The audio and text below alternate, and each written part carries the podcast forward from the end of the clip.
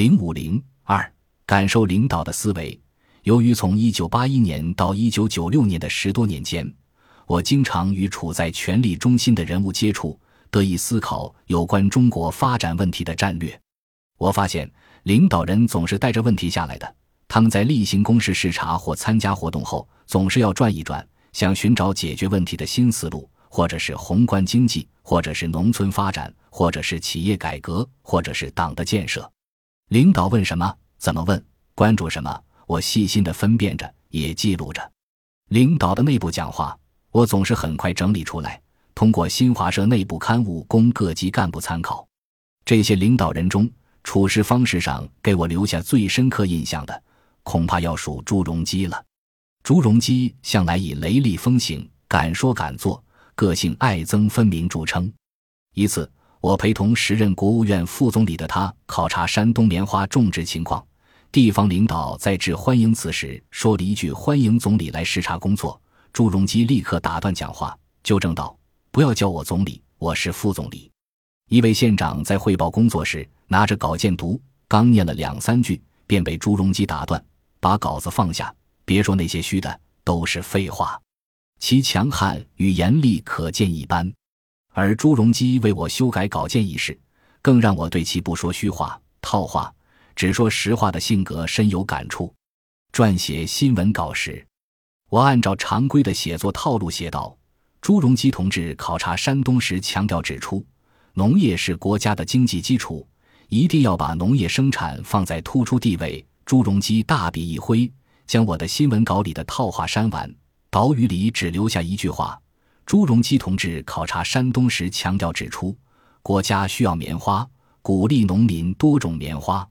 一句话，简单扼要，实实在在。此事给我留下了难忘的印象。我自己也陷入深深的自责之中。已经是老记者了，对领导的研究这么不到位，心中不安。一人一个面，思维与表达方式也不同，要研究深透，把握精准。有时领导人到下面考察，极少讲话；有些单位新闻记者写不出新闻稿，回去无法交差，急得要命。我则不慌不忙，总是能在领导离开前拿出报道。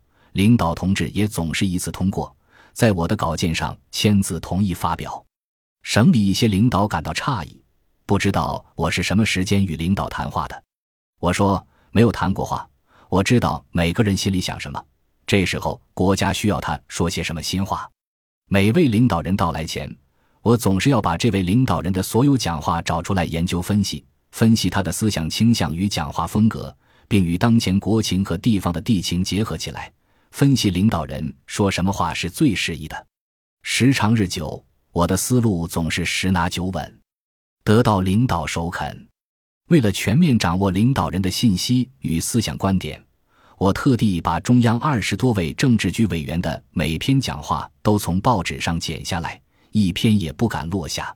领导讲话精神是四十多本，平时无事时，我便一本一本翻开研究，一个字一个字读过去，努力寻找彼此间不同，从中发现中国经济、政治与社会的发展趋势，不断做出自己的判断与分析。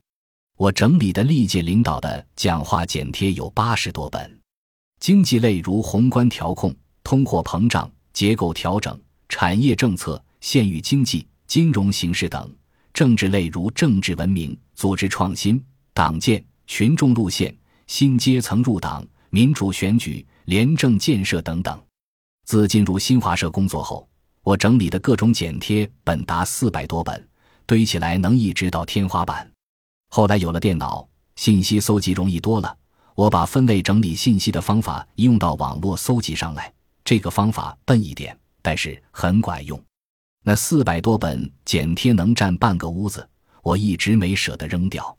刚进新华社，老同志们总是说吃透两头。经过二十多年，我觉得这不仅是经验，而且是规律。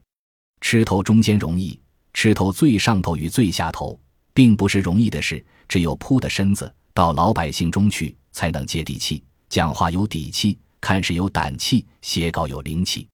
连续十多年的基层蹲点调研与随同最高层领导调研，这是不可多得的条件。这是老天对我的恩赐。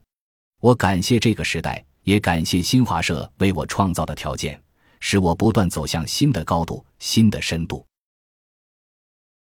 本集播放完毕，感谢您的收听，喜欢请订阅加关注，主页有更多精彩内容。